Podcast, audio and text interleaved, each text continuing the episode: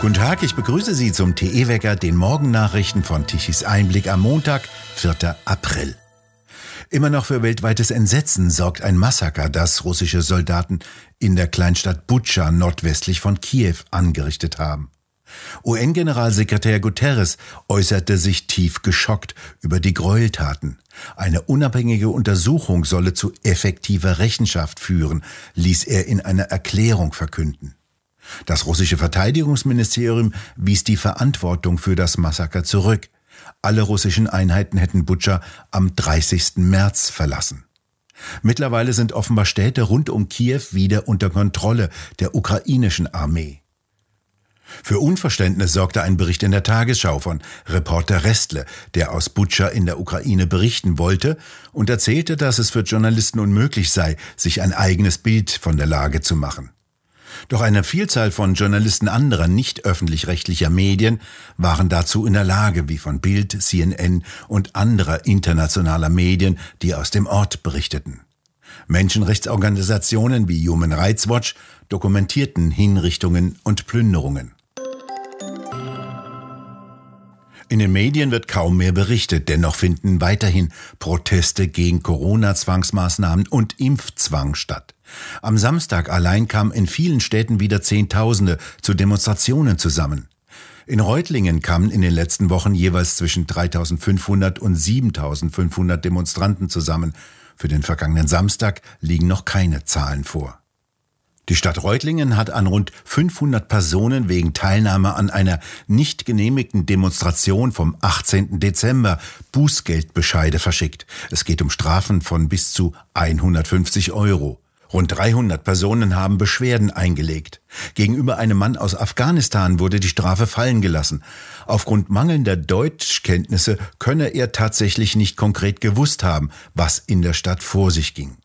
Eine 18-Jährige dagegen soll ein Bußgeld von 50 Euro entrichten. Sie sei zwar nur Beobachterin gewesen, habe sich von den Demonstranten jedoch nicht entfernt und damit die Demonstration unterstützt, so der staatliche Vorwurf. Viele Verfahren wurden aus unterschiedlichen Gründen vertagt. Handyvideos konnten nicht eingesehen werden, Zeugen wurden nicht geladen und Beamte, die als Zeugen geladen wurden, erkannten durchweg keine der angeklagten Personen. In Leipzig kamen 2000 Personen zu einer Demonstration zusammen. München wird wieder zunehmend zum Hotspot der Proteste. Am vergangenen Samstag versammelten sich 4000 Bürger unter dem Motto Wir laufen für die Selbstbestimmung beim Impfen. Unser Herz schlägt für die Freiheit, plakatierten Demonstranten auf einem riesigen Transparent. Beim Wahlkampfauftakt der nordrhein-westfälischen SPD in Essen machten sich Corona-Demonstranten mit Sprechchören wie Lügner, Lügner bemerkbar.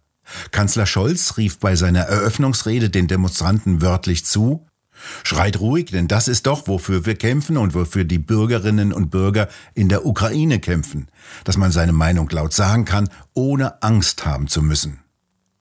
Aber nur weil man laut brülle, so Scholz weiter, habe man nicht automatisch recht, sondern dafür brauche man schon ein paar Argumente. Und zu diesen Argumenten zähle, dass die Corona-Pandemie eine große Bedrohung für die gesamte Menschheit sei. Schließlich sagte Scholz, dass er den bösen Zynismus nicht akzeptiere, mit dem einige sagen, hier könne man seine Meinung zu diesem Thema nicht sagen, es sei eine Lüge. Unter Norddeutschland und der Nordsee liegen bekanntlich solch große Mengen an Erdgas und Öl, dass die Deutschland noch lange mit Energie versorgen könnten. Doch auf Betreiben der Grünen sind sämtliche Förderungen schon seit langem eingestellt worden, angeblich aus Umweltschutzgründen. Jetzt will Niedersachsens Ministerpräsident Weil einen Kurswechsel. In einem Interview mit der Welt breitete er seine Vorstellung von einem Wiederaufleben der Förderung aus. Zu denen gehören auch neue Terminals für Flüssiggasimporte, etwa in Wilhelmshaven. Weil wurde auch gefragt, wie es passieren konnte, dass er selbst, die deutsche Politik und auch viele Medien sich derart von der russischen Führung haben einlullen lassen, trotz der Annexion der Krim, trotz der Bombardierung Aleppos. Die Antwort von Weil so wörtlich, die Frage sei leider berechtigt und ich stelle sie mir auch selbst. Die Antwort hat sicherlich mit unserer Grundsehnsucht nach einem stabilen Frieden in Europa zu tun. Die Annahme, dass es diese Sehnsucht auch auf der russischen Seite gibt, wird durch den Überfall auf die Ukraine widerlegt. Dass wir das nicht schon früher realisiert haben, war ein Fehler, so weil wörtlich. In Großbritannien will Premierminister Johnson weitere Windparkpläne aufgeben und stattdessen bis zu sieben neue Kernkraftwerke bauen.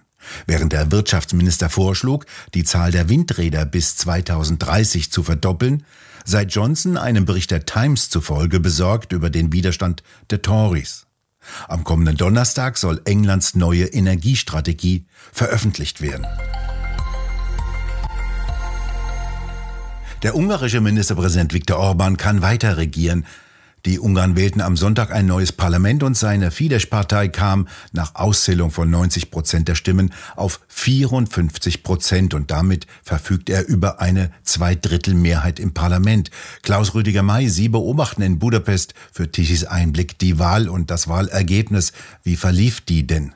Also man muss dazu sagen, man hat äh, in Ungarn sowohl wie in Deutschland auch die Liste, die man wählt, die Parteienliste, als auch die Direktkandidaten.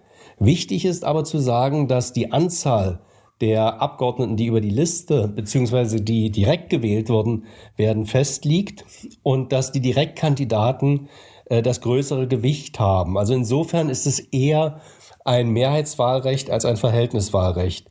Das macht es auch etwas komplizierter in der Auszählung. Und deswegen haben wir eben um 18 Uhr nicht, wie wir es gewohnt sind, die erste Prognose und dann kommt um 19 Uhr eine Hochrechnung. Das haben wir hier alles nicht, die ersten Zahlen hat man so gegen 21 Uhr. Man muss dazu sagen, dass fast alle Parteien, fast alle Parteien sich zu einem einzigen Oppositionsbündnis zusammengeschlossen haben. Und wenn ich das mal vielleicht für deutsche Verhältnisse übersetze, natürlich stimmt es nicht und jeder Vergleich hinkt, das ist völlig klar. Aber das wäre so ungefähr so, als ob die CDU regieren würde und alle Parteien, angefangen von der Linken über die Grünen, die SPD, die FDP und die AfD, äh, sich zusammengeschlossen haben, um diese Regierung der CDU zu stürzen oder beziehungsweise abzuwählen. Es gibt also dieses Oppositionsbündnis und das Einzige, was dieses Oppositionsbündnis einigt, ist, man will Orban abwählen. Man muss noch eins dazu sagen, ähm, dass Fidesz ja nicht allein ähm, antritt, sondern äh, die sind verbunden mit einer kleinen Partei, der KDNP. Das ist eine christlich-demokratische Partei. Also die sind auch noch Mitglied der EVP-Fraktion. Das ist ja etwas ungewöhnlich, ein solch breites Bollwerk gegen Orban auf die Beine zu stellen. Wie ist das denn angekommen bei der ungarischen Bevölkerung? Also das Problem würde ich mal nicht sagen, dass es dieses breite Bündnis ist. Das breite Bündnis hat nur ein Problem, dass es, wie ich das eingangs sagte, nur eins hat, was sie einigt das ist äh, Orban abwählen oder Fidesz abwählen. Ich glaube, dass auch einige ungarische Wähler das Problem haben, dass sie sich nicht vorstellen können, wenn dieses breite Bündnis eine Regierung stellt, äh, wie das dann aussieht. Also ich würde es ja dann eher sagen, das wären dann äh, viele Federn und kein Vogel. Sie waren in Wahllokalen und haben die Stimmung beobachtet und mit Ungarn gesprochen. Was sagen die denn? Man muss natürlich dazu sagen, dass es äh, Kritik gibt, denn es ist ganz normal, wenn eine Regierung so lange an der Macht ist, dass sich natürlich Machtstrukturen verfestigen. Und ich meine auch, dass Demokratie den Wechsel braucht. Nun ist aber die Situation die, dass die Opposition nicht überzeugen kann und einige, die nicht unbedingt sehr Orban freundlich sind, sagten mir, also eigentlich äh, würde ich nicht so gern Orban wählen, aber die anderen können es gar nicht, dann wähle ich doch lieber Orban. Und etwas Zweites kommt hinzu, die Opposition hat eine etwas unglückliche, ja, eine, eine etwas unglückliche Strategie verfolgt und Kampagne gefahren. Und zwar hat man versucht, Orban mit Putin ins, äh, in, in Beziehung zu setzen. Und ich habe Wahlplakate gesehen, wo man dann Orban und Putin in Vertrautheit äh, sieht.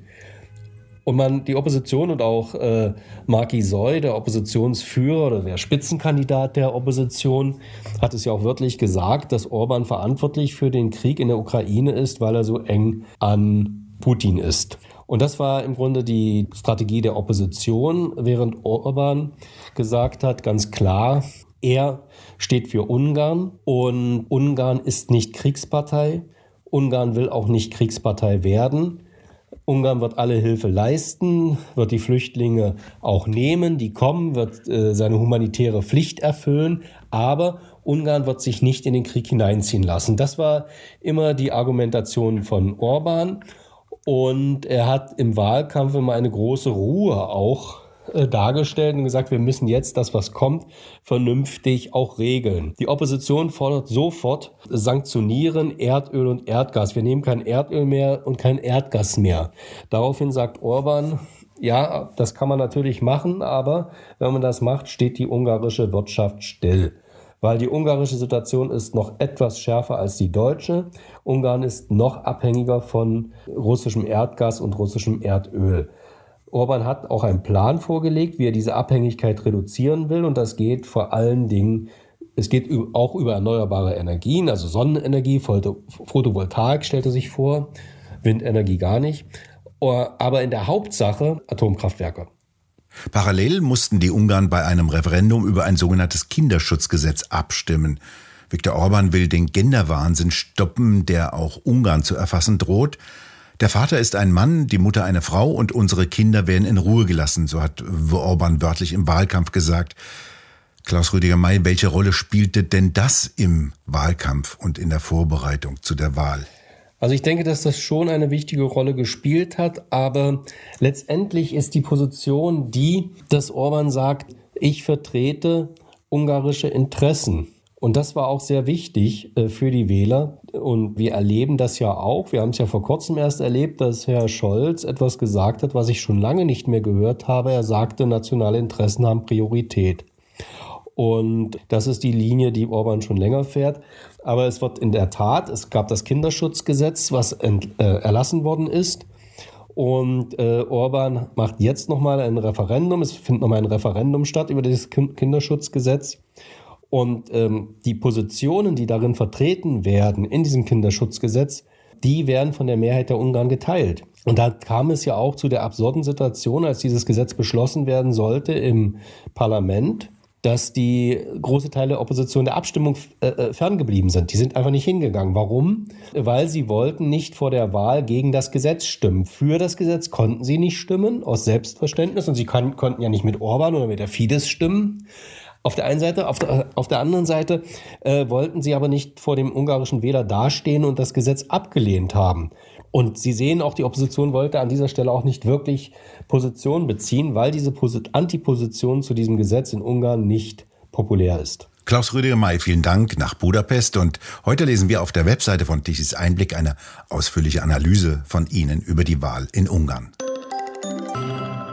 Vom Norden kommt ein Tiefausläufer herein und bringt Regen und teilweise Sturmböen mit.